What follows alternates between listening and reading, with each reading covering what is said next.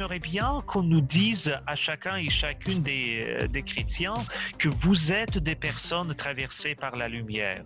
Parce que je trouve les Québécois québécoises sont extraordinaires.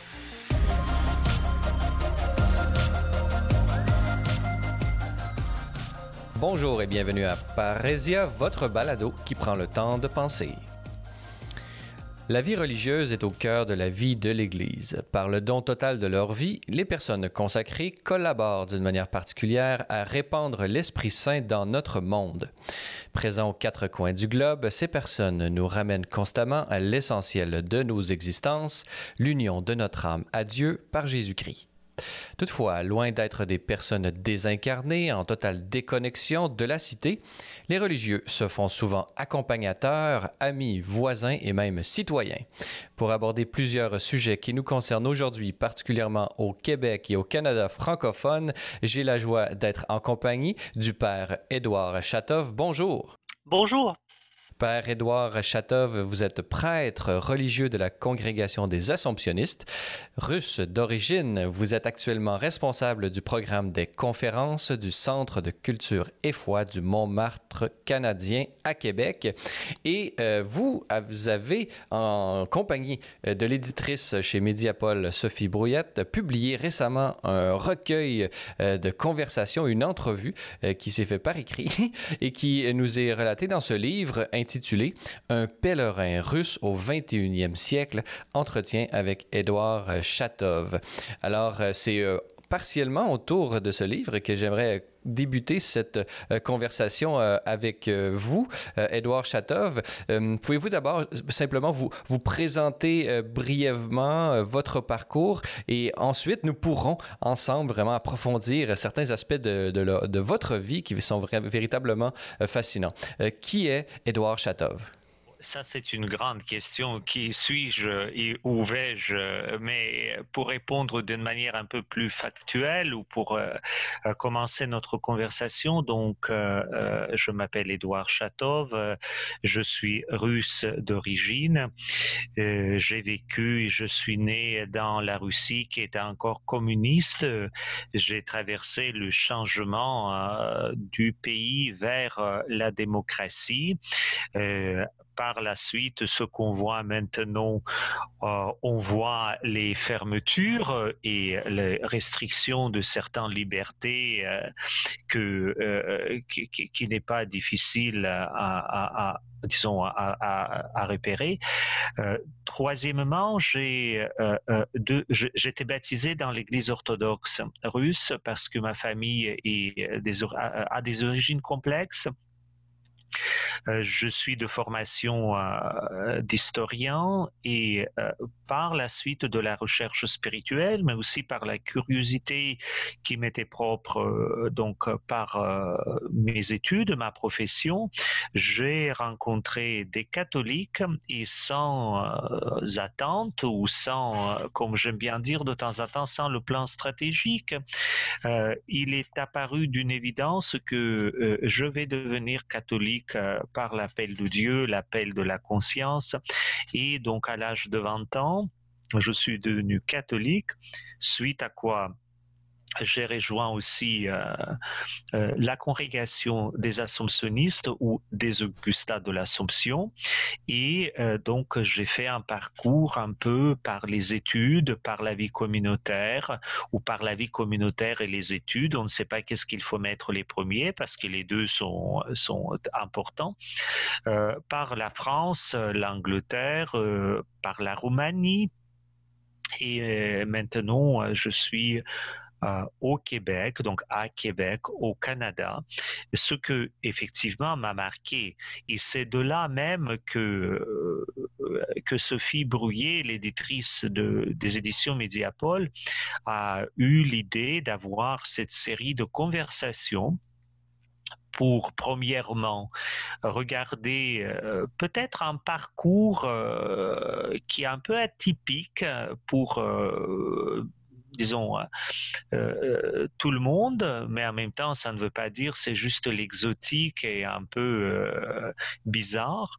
Mais comment on regarde le monde un peu différemment, les réalités ecclésiales. quel est le regard aussi d'une personne qui vient de l'extérieur sur Canada et sur Québec, sur les réalités aussi sociales? Et donc avec Sophie, nous avons eu, des conversations qui sont devenues ce livre, donc un pèlerin russe au XXIe siècle. Et j'ai vraiment, je suis très reconnaissant, Sophie, parce qu'elle a eu la simplicité, l'intelligence poser des questions qui peut-être plusieurs personnes pose quand euh, il rencontre, bon, moi comme un prêtre russe, mais peut-être aussi euh, d'autres personnes qui viennent euh, d'ailleurs et qui n'osent pas poser des questions. Et précisément, j'espère qu'en lisant aussi cette série de conversations, le lecteur et aussi maintenant les auditeurs de, de ce balado peuvent réaliser qu'on peut poser des questions et on peut euh, recevoir les réponses. Et euh, bon, votre parcours vous a amené jusqu'à Québec. Nous allons avoir euh, la chance d'en parler de votre mission actuelle parmi nous. Mais j'aimerais commencer d'abord par le premier élément que vous avez mentionné, c'est-à-dire que vous êtes né sous euh, une, dans le cadre d'une Russie communiste. Pouvez-vous nous, nous parler de votre expérience euh, du communisme et quelle est la différence euh, avec euh, la Russie post-communiste? quels sont les éléments principaux qui véritablement contrastent entre l'une et l'autre pour vous, Édouard Chatov? Ah, ça, c'est une question qui est toujours un peu euh, surprenante parce que ça intéresse tout le monde, mais en même temps, euh, euh, plusieurs personnes en Europe occidentale ont l'image, c'est comme vous savez dans les grands films de cinéma, du suspense type James Bond ou d'autres agents des services secrets, où vous savez en plus sur l'arrière-fond il y a la musique un peu soutenu pour euh, maintenir les émotions. Euh, euh, ma réaction à cette première question, elle est toujours d'une simplicité ou d'une naïveté. Mais quand on est né dans un pays, on ne se demande pas d'abord dans quel pays on est né. Communiste, monarchique, démocratique, dictature ou tout, tout va. Euh, on est né dans un pays et on essaie de la découvrir grâce à l'éducation des parents, des amis, de l'école, euh, après euh, donc plusieurs d'autres institutions communautaires. Et donc quand je suis né, j'ai grandi au début. Euh, je suis né dans un pays comme dans un autre. Euh, évidemment, euh, progressivement, on repère qu'il y a un discours idéologique qui est très fort, qui oriente votre pensée, votre agir et c'est là que, en raison aussi de mes origines, euh, disons, familiales, là, il y avait la première tension qui est instaurée. Parce que, euh, comme je disais, ma famille, elle est orthodoxe russe, mais elle est plus compliquée que ça. Il y a une partie de côté de, de, de ma maman qui est euh, d'origine ce qu'on appelle les vieux croyants. C'est un mouvement dans l'Église orthodoxe qui, qui est apparu au XVIIe siècle suite à une réforme liturgique et ces personnes-là, en raison de leur désaccord avec le pouvoir ecclésial, étaient persécutées par le pouvoir civil. Et ce que veut bien dire que euh, il y a toujours cette attention euh, dans ces milieux vis-à-vis des abus du pouvoir civil. Et donc, progressivement, j'ai reçu une éducation, quels sont les grands fondements de, de la foi, les grands principes éthiques et moraux de la vie Et on aperçoit que dans l'État communiste, plusieurs de ces choses ne fonctionnent pas tout simplement. Il y a euh, euh, euh, vraiment un problème majeur dans, les dictatures communistes, mais je pense après dans toutes les dictatures, c'est que les régimes dictatoriaux essaient de détruire la confiance. Or, la foi, ça veut dire précisément faire confiance à Dieu, faire confiance aux autres, faire confiance à soi-même. Or, euh, euh, euh, de certains âges, quand on dit dans l'âge de conscience, on repère que on, vous enlève cette, cette capacité, cette possibilité, et donc il y a une tension qui s'installe. Deuxièmement, j'ai repéré aussi dans ma jeunesse, euh, disons dans l'adolescence, qu'il euh, y a beaucoup d'apparences communistes, mais il n'y a pas de fondement. C'est comme, euh, disons, l'État, le, pouvoir était corrompu et détruit de l'intérieur c'est là que euh, je n'étais pas étonné du tout euh, euh, que le régime communiste s'écroule dans un moment et je pense même certains chefs communistes, comme euh, par exemple le président euh, euh, Michel ou Mikhail Gorbatchev, ils n'ont pas d'autre choix que faire des réformes ou réorienter le mouvement de, de la société.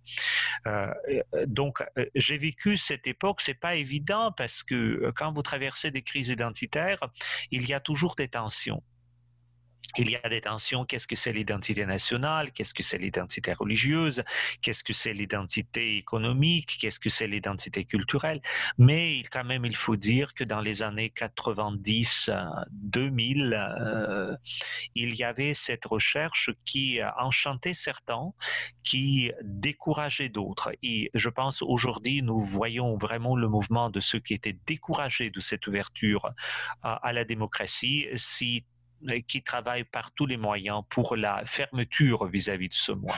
Évidemment, dans le milieu occidental, on entend la phrase que les Russes, par principe, sont monarchistes, euh, parce que bon, la monarchie, les tsars faisaient partie. Nous avons des grandes figures, euh, Ivan ou Jean le Terrible euh, ou Boris Godunov, que tout le monde connaît à travers la musique et l'opéra de Moussorski, ou Nicolas II, qui a donc a été tué, assassiné.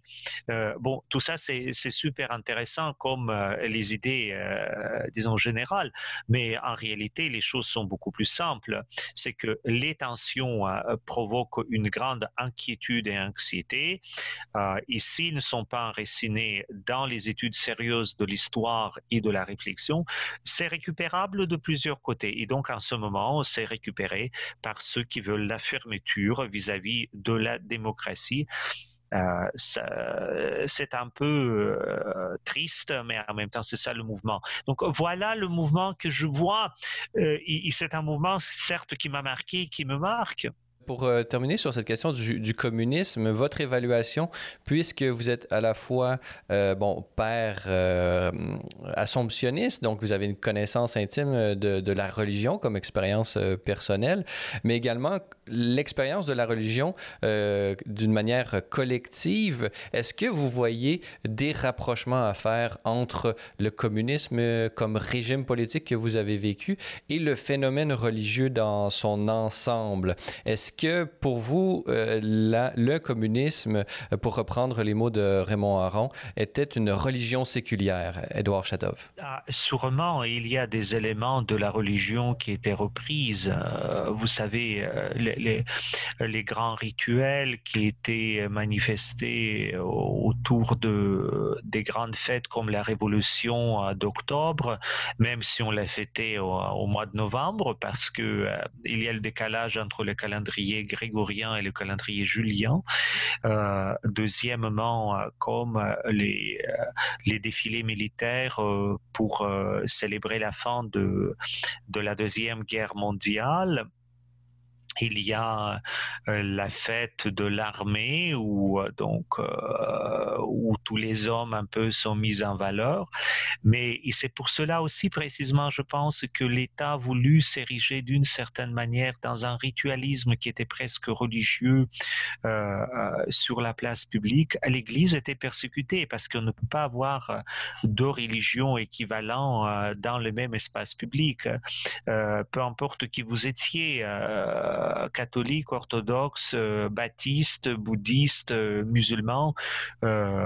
donc, vous devrez disparaître. Est-ce que selon vous, dès qu'on a affaire à un État qui persécute les religions ou une religion en particulier, c'est parce que l'État est de facto sur le terrain religieux? Ah, euh, je ne pense pas que c'est toujours de facto. C'est précisément, je pense, il y a un régime où l'État, et c'est une position ultra délicate, je pense, euh, euh, l'État peut être le médiateur et le garant de l'expression religieuse de plusieurs religions, et pour que cette expression religieuse ne tourne jamais en violence mutuelle. Et, là, c'est dans ces cas-là, l'État exprime ou manifeste un rôle le plus noble vis-à-vis et de religion et vis-à-vis de la société civile qui peut se dire agnostique, incroyant, chercheur, que sais-je.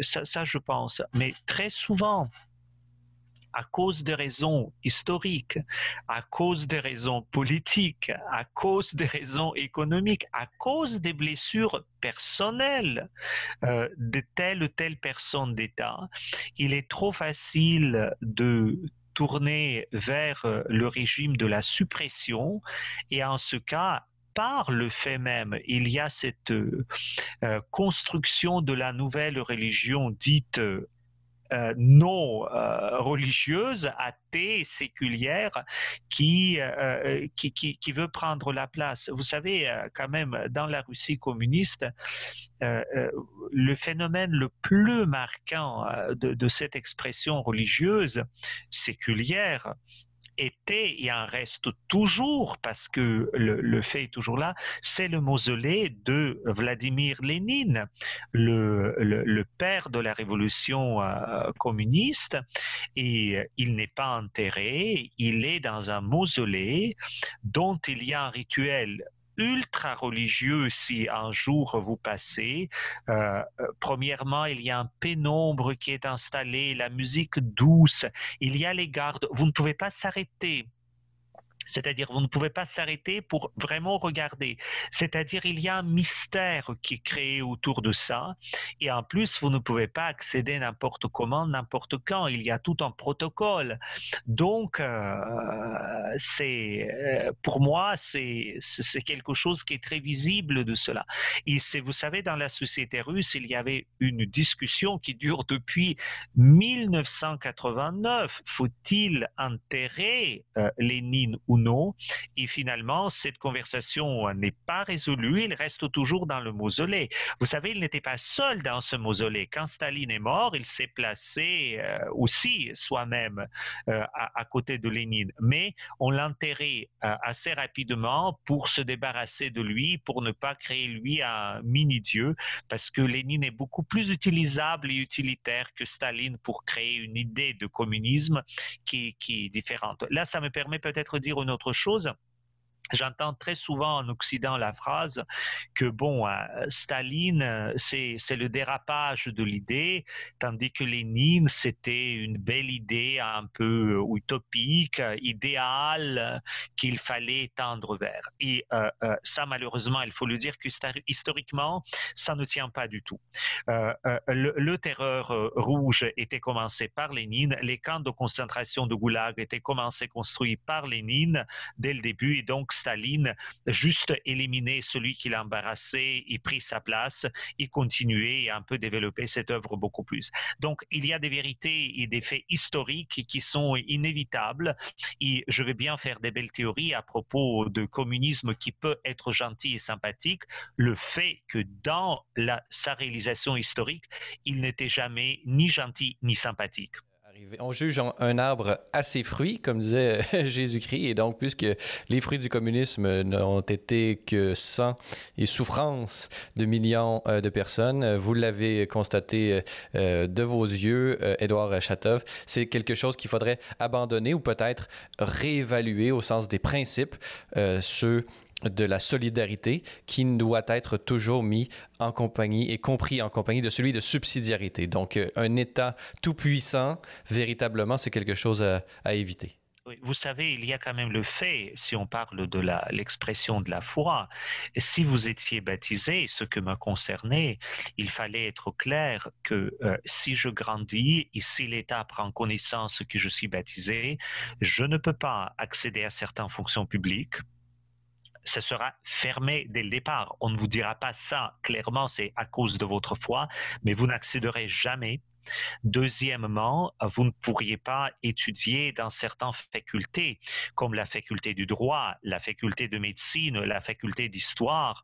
Et c'est parce que mon baptême euh, euh, euh, demeurait secret, c'est seulement après 1989 on, pourrait, devant légal et au point de vue officiel, rétablir cela.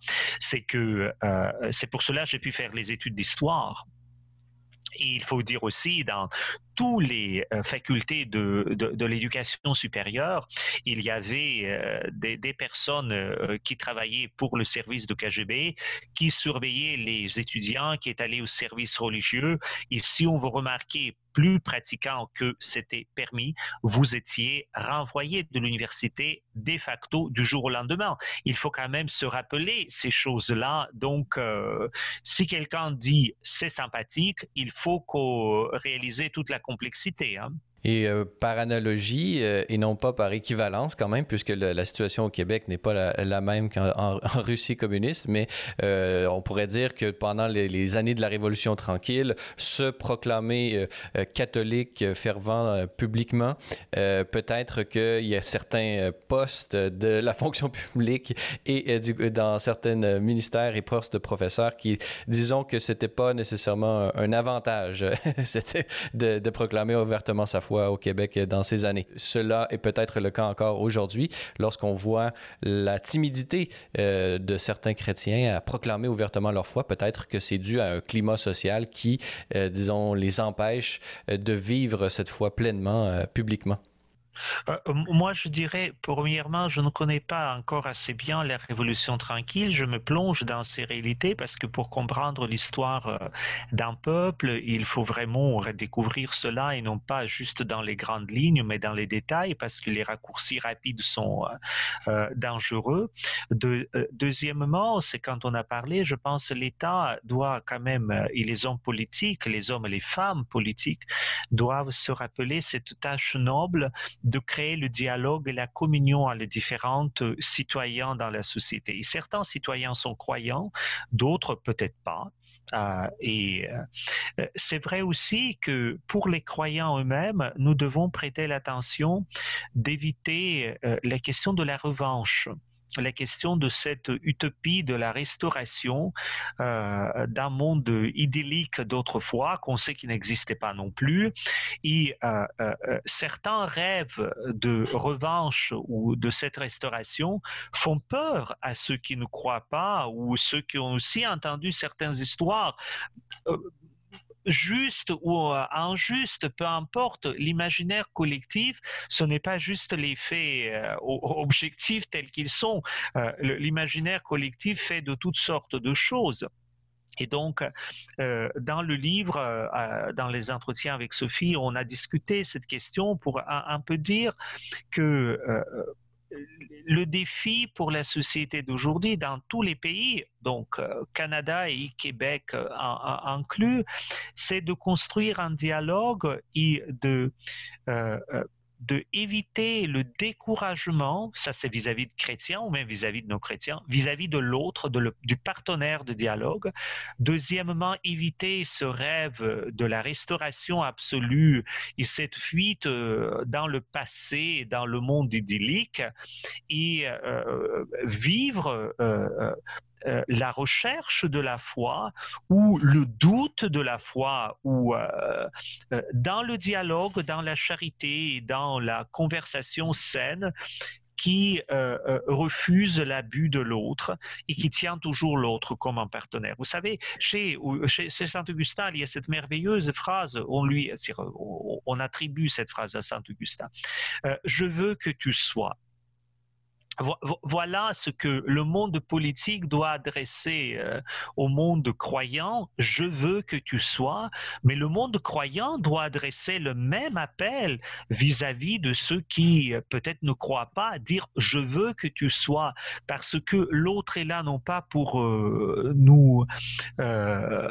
disons, faire plaisir à, à, nous par sa présence, parce qu'il est toujours d'accord avec nous, pour nous conforter dans nos idées L'autre est là aussi pour nous interroger, pour que nous puissions faire un chemin avec euh, l'autre qui n'est pas seulement d'accord et pas forcément d'accord avec nous. Est-ce que vous diriez que le 20e siècle, c'était euh, le, siècle des utopies euh, du futur? On se projetait en avant euh, en attendant, en mettant les conditions pour voir apparaître l'homme nouveau.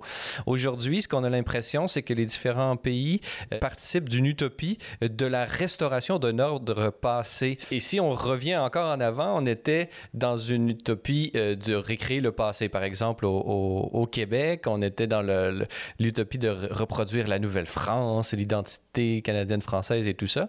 Et après, on est tombé dans le futur et là, on revient au passé. C'est comment voyez-vous? Est-ce qu'il y a une logique, un cycle? Est-ce qu'il y a un cycle qui se reproduit? Il y a toujours les conversations. Je pense dans notre identité personnelle et dans notre identité sociale communautaire, il y a toujours plusieurs voies voix dans le sens euh, oral, plusieurs voix qui se parlent.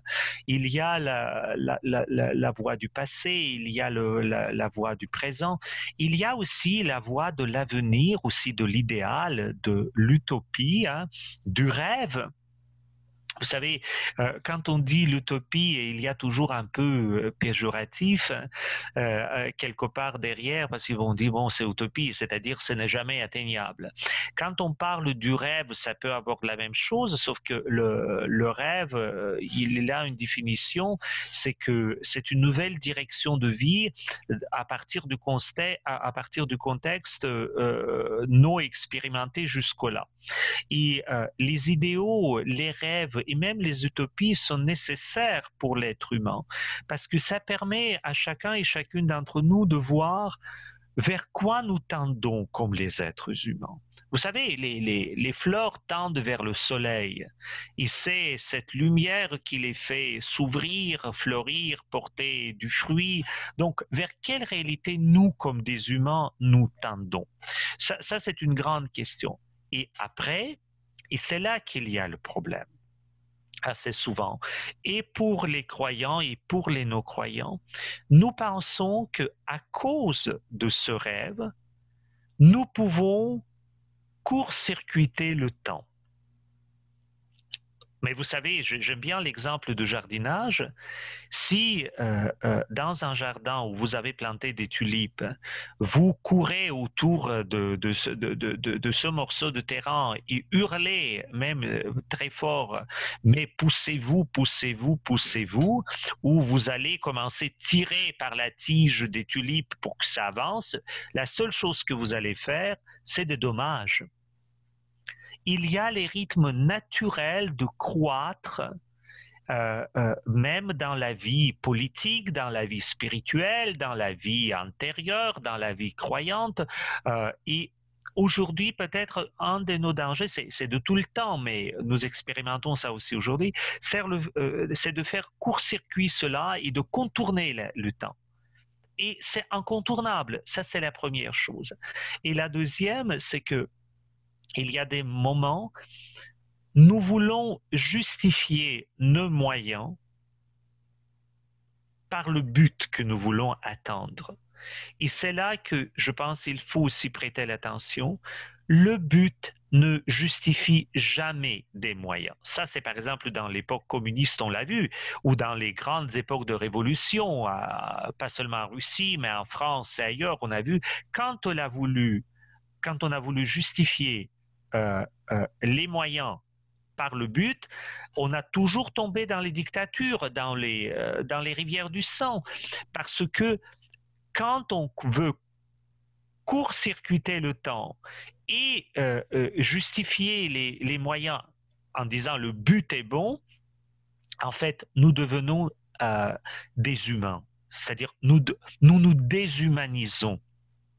Nous devenons moins humains que nous devons être. Et c'est là que je pense le défi aujourd'hui dans cette conversation entre le passé, l'avenir et le présent.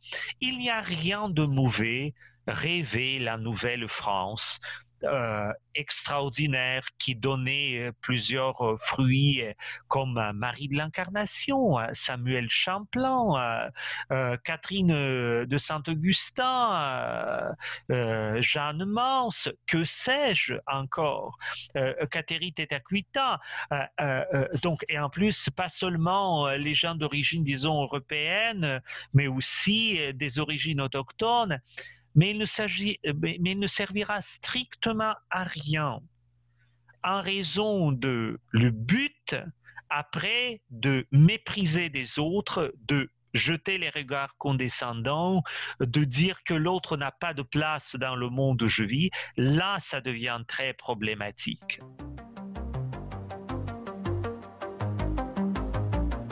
Chers auditeurs de Parésia, notez que pour en apprendre davantage sur Celles et Lumières Médias, avoir accès à l'ensemble de nos émissions ou documentaires télé, consulter notre grille horaire ou lire nos différents blogs, rendez-vous sur notre site internet au www.slmedia.org/fr. Vous pouvez également nous suivre via Facebook, Twitter et Instagram.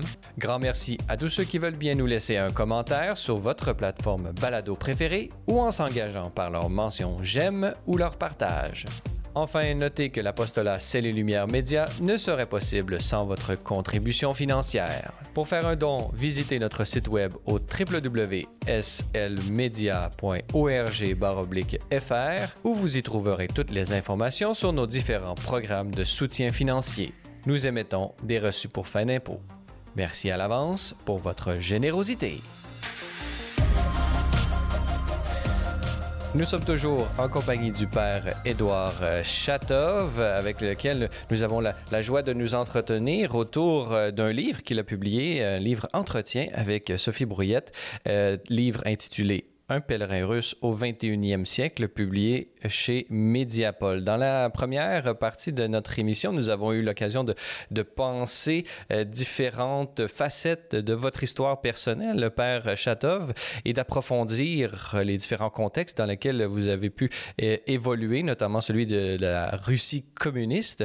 Euh, vous êtes né dans une famille orthodoxe, vous vous êtes déplacé vers le catholicisme, église dans laquelle vous êtes entré en religion dans cette congrégation des Assomptions alors, pouvez-vous nous parler de cette euh, euh, entrée en religion, votre vocation et, comment euh, vous avez parcouru le, parcours de formation des, des, Assomptionnistes qui vous a mené dans plusieurs pays européens? Édouard Chatov je pense qu'il faut dire d'abord une chose que quand on réfléchit, même on relit euh, euh, notre propre vocation et notre parcours, la vocation humaine ou la vocation religieuse, c'est toujours délicat et on peut dire euh, beaucoup de mots on peut même écrire un livre, hein, mais euh, derrière, il y a une vérité toute simple que je ne dis pas toujours, euh, mais euh, cet entretien me permet de le dire d'une certaine manière, c'est que il y a un appel de Dieu. Et par la suite, euh, à travers des, événements, des rencontres des personnes, des circonstances de vie, on discerne cet appel. Donc profondément, si je pense si euh, je suis euh, devenu catholique, j'ai rejoint la pleine communion avec l'Église de Rome, si je suis rentré dans, dans la congrégation des Augustins de l'Assomption, c'est parce qu'il y avait l'appel de Dieu et j'ai essayé de répondre. Euh, euh, il y a des jours où je réponds euh, mieux que d'autres jours. Ça, il faut aussi le dire.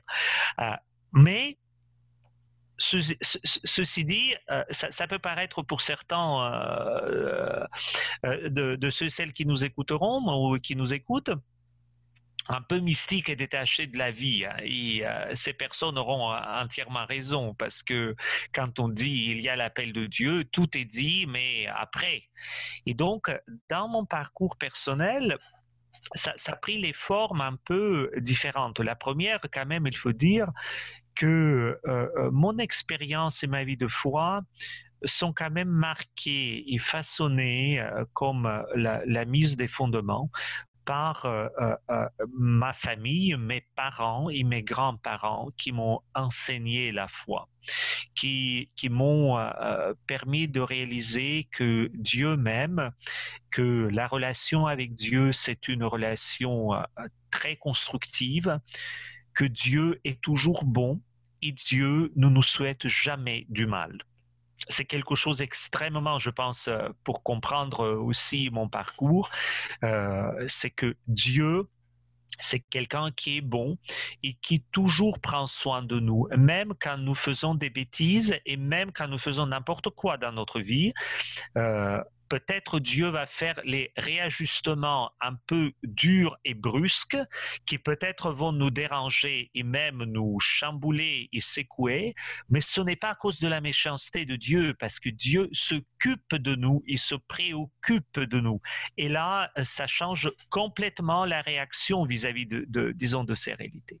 Ça, c'est la première chose. Deuxièmement, j'étais quand même marqué par euh, euh, l'honnêteté intellectuelle euh, de mes profs et à l'école, à l'université, même à l'époque de communisme. ils n'ont pas raconté des, contes de faits aux enfants, ils m'ont appris à regarder les réalités simplement, mais vraiment clairement. Et donc c'est cela qui m'a mené rechercher le dialogue avec l'Église catholique. Je suis allé voir les catholiques, non pas pour devenir catholique, c'est pour avoir quelques conversations, pour éclairer certains de mes questionnements. Et progressivement, en conversation avec un prêtre assomptionniste, voyez le, le, hasard de l'histoire ou la providence de Dieu euh, euh, fait que euh, au cours de ces conversations, il est apparu à moi évident que je crois exactement ce qu'a l'Église de Rome, et en plus, je vois la mission de l'évêque de Rome d'une certaine manière c'est que l'évêque de Rome, donc le pape, au-delà des personnes concrètes qui, euh, siègent sur euh, euh, la, cathèdre du Pierre, le, siège de l'évêque de Rome, c'est le siège qui doit créer l'unité par des liens de charité. Et euh, euh, dans l'évangile, pour moi, c'est toujours clair que quand Jésus dit à Pierre, quand tu reviendras, affermis tes frères, c'est précisément là la, la mission le plus peut-être importante et mal comprise l'évêque de Rome n'est pas le grand boss et ne pas le grand chef seulement, même si certains le perçoivent comme ça, c'est celui qui crée l'unité dans la charité. Et donc, ça m'a vraiment euh, comme propulsé au point de vue du cœur vers l'Église catholique romaine. Là, je devrais faire, euh, disons, euh, relever un défi c'est que je devrais annoncer à ma famille que je vais devenir catholique. Et c'est, euh, j'ai eu peur parce que c'est pas du tout bon dans le milieu orthodoxe annoncer qu'on va devenir catholique. Hein. Euh, euh, et c'est là que j'étais très surpris. et, encore, je reviens à ces fondements de la famille que et mon papa et ma maman et mon parent et ma marraine m'ont dit, Édouard, tu dois suivre ta conscience. Donc ça, c'est quelque chose d'extrêmement important. Et après cela, dans cette suite de conscience, j'ai réfléchi, mais comment je peux répondre à l'appel de Dieu? Non pas parce que je suis parfait, ou, mais parce que Dieu m'a appelé, j'ai vu, j'ai expérimenté cette plénitude de l'attention de Dieu. Et donc, progressivement, il y a une certitude qui s'est formée en moi, euh, du cœur euh, de raisonnement, que je vais essayer la vie religieuse dans une congrégation, donc euh, où j'ai vu l'exemple concret, comment ça s'est passé, et donc j'ai demandé les assomptionnistes de rentrer chez eux.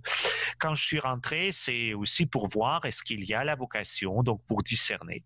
Et autour de l'année, bon, pour le moment, je pense elle existe, mais Dieu est toujours toujours mystérieux. Euh, et quand je dis cela, c'est euh, extrêmement important parce que euh, il faut essayer de faire des pas évidemment, sur les chemins de vocation de religieuse, presbytérale ou euh, euh, la vie euh, du couple, il y aura des jours où on fera des bons choix. Il y a des jours où on se trompera, mais on pourra aussi demander pardon de retrouver l'appel dès le départ et aller plus loin. Je, je pense que c'est là que aussi j'ai appris à nouveau la phrase de Pierre, quand tu reviendras, affermis tes frères, ce que Jésus dit à Pierre. C'est extrêmement important. Et donc voilà, après, par la suite de la vie communautaire, j'étais amené de traverser donc euh, vivre en Roumanie, en France, euh, au Royaume-Uni, en Angleterre. il y a des figures qui m'ont marqué. Euh, par exemple, en France, c'est mon accompagnateur spirituel, mon père spirituel, qui est un trappiste. Maintenant, nous sommes des bons amis. J'ai changé l'accompagnateur. Donc, c'est un père trappiste de, de la Grande Trappe de Soligny, un monastère que j'aime beaucoup et euh, qui a le lien même euh, avec la Russie que j'ai appris par la suite et qui a le lien avec euh, le cardinal de Richelieu sur qui était faite une partie de mon travail en maîtrise d'histoire en Russie. L'abbé de Rancé, c'est le neveu de cardinal de Richelieu, le réformateur de la trappe. Et aussi, j'étais marqué par l'amitié qui m'a été offerte par Père Lustiger, donc l'ancien archevêque cardinal de Paris euh, c'est une relation qui m'a marqué énormément dans mon parcours et qui me manque encore à travers les lectures de ces livres, de ces entretiens, aussi de prières et aussi l'encouragement personnel euh, comme un message que euh, Père Lustiger, disons, m'a confié. Euh, euh, euh, quand j'étais en Angleterre, j'ai eu la grâce de rencontrer l'ancien archevêque de Canterbury, Ron Williams, et c'est aussi c'est un homme avec la posture spirituelle et intellectuelle qui m'a marqué, qui me marque jusqu'au présent. Oui, parlez-nous un peu justement de cette rencontre avec Rowan Williams, qui n'est plus l'archevêque de Canterbury, c'est-à-dire le primat. Vous peut-être vous allez pouvoir nous expliquer ça de l'Église anglicane. Euh, mais il est également un spécialiste de Saint-Augustin, si je, me, ne me trompe pas. Oui, surtout, Ron Williams, il a travaillé beaucoup sur la figure d'un grand théologien euh, russe, euh, Sergei Bulgakov, et il a travaillé sur Dostoïevski. Vous savez, il y a un livre de Ron Williams qui parle de Dostoïevski, un des, un des meilleurs livres qui existent dans le monde sur le sujet. mais c'est un peu complexe parce qu'il y a des moments où il parle très simplement, mais il y a des moments où il est assez complexe dans ses réflexions. Euh, quand même, euh, je pense que c'est un grand théologien et grand euh, spirituel. Et euh, ma rencontre avec Ron Williams, elle était très étrange dans le sens, et bon, j'ai lu Ron Williams, pas tout. Depuis que je l'ai rencontré, euh, je peux dire presque j'ai tout lu de lui, ou presque tout, hein, parce que c'est un homme qui, m'a marqué. Mais quand euh, je suis arrivé en Angleterre, je ne le connaissais pas. Je connaissais quelques de ses écrits. La figure beaucoup plus marquante pour moi en Grande-Bretagne, c'était Timothy Radcliffe ou cardinal Basil Hume. Mais Basil Hume, à l'époque, il était déjà mort euh, et Radcliffe était une sommité, euh, disons, inatteignable. Et euh, quand je suis arrivé donc en Angleterre, j'ai réfléchi qui peut être mon accompagnateur spirituel? Et pour cela, je suis allé dans un endroit précis à Londres, c'est à l'abbaye de Westminster, c'est l'abbaye anglicane. Tout le monde connaît quand on regarde les mariages euh, royaux, euh, le couronnement, c'est là que ça se passe. Mais parce que euh, Saint-Édouard, Saint-Édouard le confesseur est enterré dans l'abbaye. Il y a donc le reliquaire qui est derrière le grand hôtel. Et je suis allé régulièrement pour prier mon saint patron euh, de, m'inspirer dans mon parcours spirituel, de m'éclairer sur tel ou tel sujet, ce qui d'ailleurs donnait une bonne relation entre tous les gens clergés et laïcs qui, euh, donc, qui servent à l'abbaye de Westminster et moi. Quand je regarde les, euh, les, célébrations à l'abbaye, je connais presque tout le monde. et il y a un moment, euh, l'archevêque de Canterbury, donc que j'ai lu, que j'ai entendu parler, est venu à l'abbaye pour un service. Et c'est au moment de ce service que je me suis dit, et, et si je demandais lui d'être mon accompagnateur spirituel? Et je disais une idée complètement folle. Premièrement, c'est un archevêque de Canterbury, il est sûrement ultra occupé. Deuxièmement, moi, je suis religieux assomptionniste dont il ne connaît peut-être forcément rien ou peu. Euh, c'est un peu euh, comme déconnecté. Vous savez, le rêve.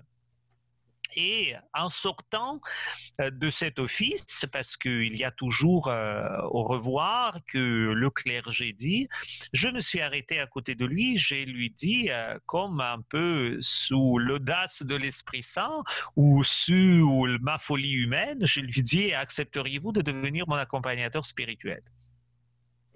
Et là, elle m'a regardé, il a dit, appelez ma secrétaire et on va en discuter.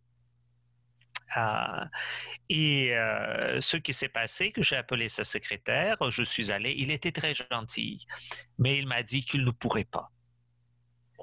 Il ne pourrait pas. Il m'a donné euh, un nom d'un franciscain, non, d'un père Carme, très aussi gentil. Il a dit, ça sera bien pour vous. Et euh, je dis, très bien. Donc, je suis revenu à la maison, je suis appelé euh, le père Carme, sauf que le, père portier au monastère Carme m'a dit, mais vous savez, père, oui, nous avons ce frère-là, mais il est à l'étranger pour trois ans. Hein. Donc, euh, ça tombait à l'eau. J'ai réécrit à Ron Williams. Je l'ai réécrit à nouveau. J'ai demandé entre-temps un jésuite m'accompagner, mais il a dit non. Il dit je n'accompagne personne. Il dit je ne, je ne fais pas l'accompagnement spirituel. Rare pour les jésuites d'ailleurs. Euh, il y a un autre qui était suggéré, un très bon prof de théologie, mais je ne le voyais pas dans ce rôle-là. Il y avait un événement où euh, vraiment par hasard ou à nouveau par providence, on s'est rencontré avec Ron Williams euh, dans, une, dans une librairie euh, où je suis allé régulièrement. Et c'est là qu'il a accepté. Et donc, pendant quelques années, il était mon accompagnateur spirituel, ce qui a prouvé et mes supérieurs catholiques et lui quand même comprenait que ce n'est pas, euh, disons, banal. Et cet homme m'a appris une chose extraordinaire premièrement la bienveillance, euh, euh, le regard spirituel sur toute chose, euh, à partir des, angles qu'on ne s'attend pas. Ron Williams se don à, regarder les choses à partir des angles qu'on ne s'attend pas. Et peut-être une leçon parmi d'autres qui me reste, qui peut-être m'a marqué le plus. Quand nous traversons l'expérience difficile, euh, parce que notre vie, c'est pas toujours les fleurs euh, et euh, des joies éternelles. Nous avons toutes et tous les expériences difficiles. La première question, quand il y a une difficulté, une brisure, une blessure qui se produit, ce n'est pas pourquoi ça m'est arrivé, mais se poser la question en traversant cela, quelle est l'expérience de la grâce que Dieu me donne à vivre? Et là, même euh, quand c'est ultra difficile, quand on médite et prie cette question, soudainement, Dieu nous ouvre l'avenir et l'advenir, Dieu nous ouvre une nouvelle porte qu'on ne voyait pas. Il y a et la reconnaissance de tout ce qui était bon, et la reconnaissance de tout ce qui n'était pas bon. Il y a aussi l'action de grâce pour ce qui est arrivé. Il y a l'ouverture pour ce qu'on veut advenir ou où on va y aller. Et donc, Ron Williams, c'est la figure qui m'a beaucoup marqué. Et c'est de lui aussi, je tiens une des plus belles explications de la signification de l'Eucharistie, que Dieu, Jésus-Christ, fait confiance vis-à-vis -vis des gens qui, ont, qui vont trahir cette confiance. Judas va le vendre, Pierre va le renier, les autres seront dispersés. Et pourtant, Jésus fait le don de sa vie. Et quand euh, j'ai vécu l'Eucharistie avant d'être ordonné, et surtout quand je vis l'Eucharistie comme prêtre, euh, depuis que je suis ordonné, c'est pour moi l'Eucharistie, c'est un sacrement qui nous rappelle chaque fois la confiance infinie de Dieu en chacun et chacune d'entre nous une belle euh, la, confiance qui est euh, ce qui euh, également est attaqué par les régimes dictatoriaux, comme vous l'avez mentionné. Donc, il y a vraiment un beau parallèle à faire ça. Nous, chrétiens, nous sommes appelés à vivre dans la confiance en Dieu, qui lui-même nous a fait confiance euh, le premier.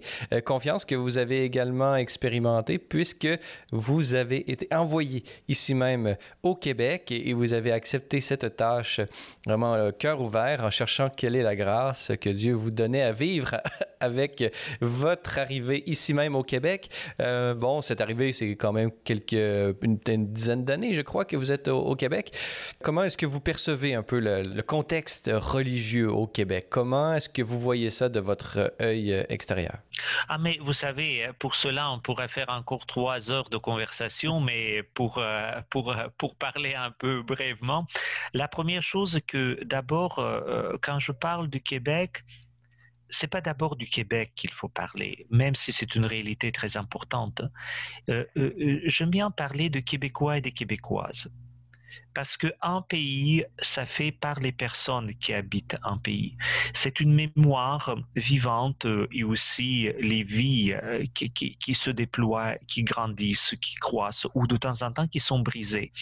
Et donc, c'est à partir de, de, cela que j'aime beaucoup Québec parce que je trouve les Québécois québécoises sont extraordinaires de bienveillance de l'accueil. Il y a l'inverse de cela, de temps en temps, on n'ose pas exprimer ce qu'on vit et ça bouillonne, ça bouillonne, ça bouillonne à l'intérieur et après ça explose ou euh, on s'en va calmement. Vous savez, je sais que si pendant une homélie je dis quelque chose qui ne passe pas, les gens ne vont pas forcément protester, ils vont tout simplement s'en aller doucement.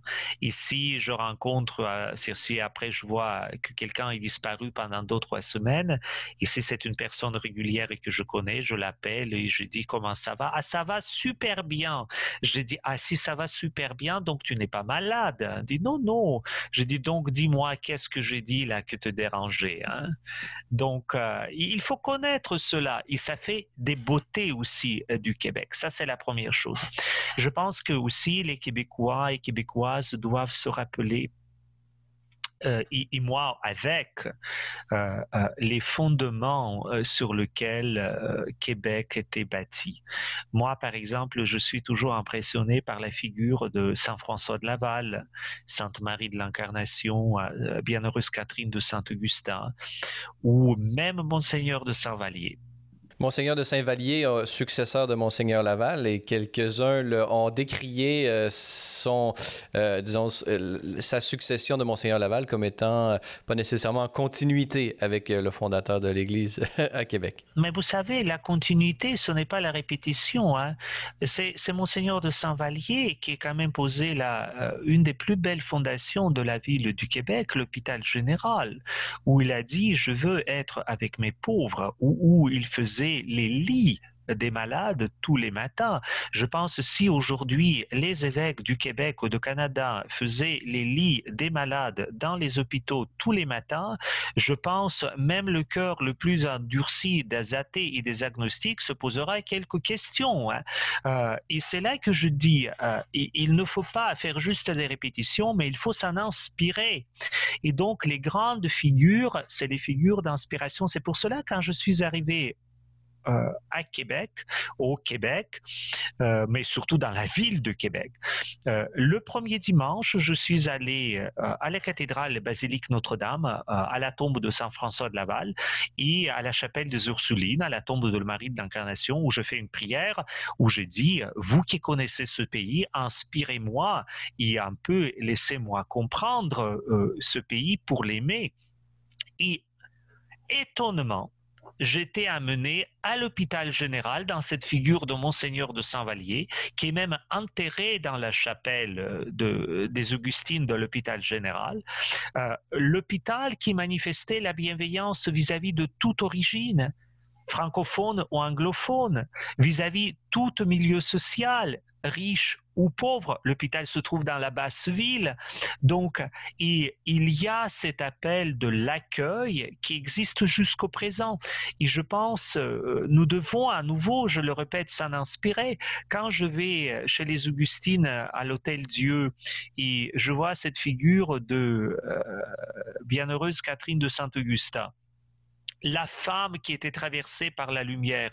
J'aimerais bien qu'on nous dise à chacun et chacune des, euh, chrétiens que vous êtes des personnes traversées par la lumière c'est pas que vous chialez tout le temps ou que vous êtes mécontent tout le temps ou euh, vous êtes triste, vous êtes moi. Qu'on nous dise, c'est les figures d'inspiration. C'est à nouveau, si on parlait de Catherine de Saint-Augustin, vous savez qu'en père spirituel, il avait Jean de Brebeuf et, elle croyait profondément qu'il euh, lui parle. Je ne vais pas rentrer euh, dans la discussion à quelles étaient euh, les formes de vision qu'elle a eues. Ça, c'est aux spécialistes de mysticisme de, discerner. Mais la question vis-à-vis de chacun et chacune d'entre nous au Québec aujourd'hui, comment les grandes figures qui sont fondées le pays que nous habitons, comment il nous parle aujourd'hui, comment il nous inspire aujourd'hui, comment il nous illumine de l'intérieur? J'aime bien, il y a des moments où je prends les, écrits spirituels de Monseigneur de Laval et euh, je lis. Et je pense, Monseigneur de Laval a compris une chose pour Québec très belle, qu'il dit dans une de ses pages, il dit il ne faut jamais se mettre en colère. Ça, par exemple, le côté que je dois travailler parce qu'en étant russe, je peux de temps en temps être assez raide et donc les gens perçoivent ça comme la colère qui s'exprime. Et Monseigneur de Laval dit dans ses écrits, on peut détruire en 30 secondes ce qu'on a bâti pendant des années. Ben, voilà une leçon à retenir. Et donc, vous, vous êtes mis à l'école, vous avez pris au sérieux la devise du Québec qu'on retrouve sur chacune des plaques d'immatriculation des automobiles. Je me souviens. et, vous les, et vous êtes allé aux sources.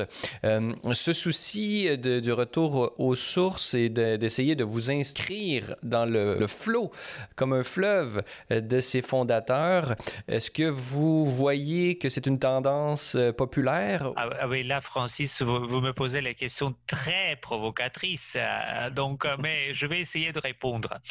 Euh, vous savez, quand Notre-Dame est apparue à Bernadette à Lourdes, lors d'une des apparitions, et, elle lui demande de creuser et boire à la source. Et Bernadette nous voit devant elle que de la terre, et la Vierge répète qu'elle doit creuser, donc elle va creuser. D'abord, il y a le, le, bout qui va apparaître et l'eau va être très euh, sale. Et quand elle va boire cela, les gens à côté vont dire, mais vraiment, la fille, elle est devenue folle, elle est perdue euh, sa raison. Mais elle va continuer à creuser nous connaissons hein, toutes et tous que depuis cette apparition, la source d'eau lourde coule où il y a plusieurs des personnes trouvent le réconfort, la, régénération, voire les guérisons. Et je pense avec euh, les sources spirituelles euh, manifestées humainement dans les figures euh, fondatrices du Québec, il y a un peu de ça c'est un peu couvert de la terre, il faut creuser. Et donc, euh, on ne voit pas toujours pourquoi je dois creuser, parce qu'apparemment, où il n'y a rien, où ça paraît un peu bouillot et un peu sale. Et donc, mais il faut continuer. Et je pense, le, le défi euh, de chacun et chacune d'entre nous, au Québec, croyants ou non croyants, c'est de nous replonger dans les écrits fondateurs regarder les personnes fondatrices du Québec, non pas à travers nos euh, lunettes idéologiques ou partisanes de tel ou tel euh, euh, parti, de ne pas faire de Saint-François de Laval ou de Marie de l'Incarnation, de Jeanne Mance ou Samuel de Champlain le livre de nos citations qui nous conviennent, mais de nous mettre à l'écoute de ces personnes, de les laisser nous parler sous toutes ces formes. Euh, il faut peut-être envisager les œuvres euh, littéraires à propos de ces figures, peut-être faire des œuvres musicales à propos de ces figures, je ne sais pas, faire des pièces de théâtre pour les redécouvrir, euh, pour vraiment appréhender cet héritage qui nous fait toutes et tous, au-delà de même du fait que nous réalisons ou nous ne réalisons pas. C'est du fait que ça nous forme. Et donc, euh, de, faire cela. C'est, je pense que c'est un, des très grands défis. Hein. Hmm. Retourner euh, véritablement à, la complexité euh, de l'histoire, mais continuer à, nous inspirer, sachant euh, que ces grandes figures peuvent être des modèles intéressants pour nous aujourd'hui, qui avons chacun, chacune et chacun quelque chose à apporter pour la société civile, mais également pour l'Église catholique ici même vraiment pour tout le monde. Parce que si les croyants existent et si l'Église existe, ce n'est pas juste dire nous sommes sympathiques et nous sommes heureux, c'est pour le bien de tout le monde. Et c'est là que aussi dans, le, dans la conversation avec Sophie Brouillet dans le livre, euh, on a eu cette conversation autour du fait que l'Église est indispensable pour une société saine et euh, euh, les laïcs qui sont à l'extérieur de l'Église sont aussi indispensables pour l'Église en santé ces deux éléments qui sont extrêmement importants qu'il ne faut jamais oublier.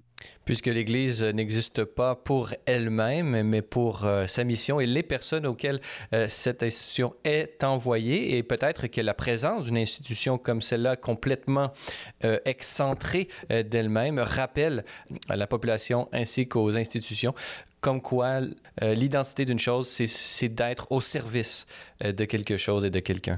D'où le défi en ce moment précis, à cause de tous les scandales, à tous des côtés euh, ténébreux de l'Église.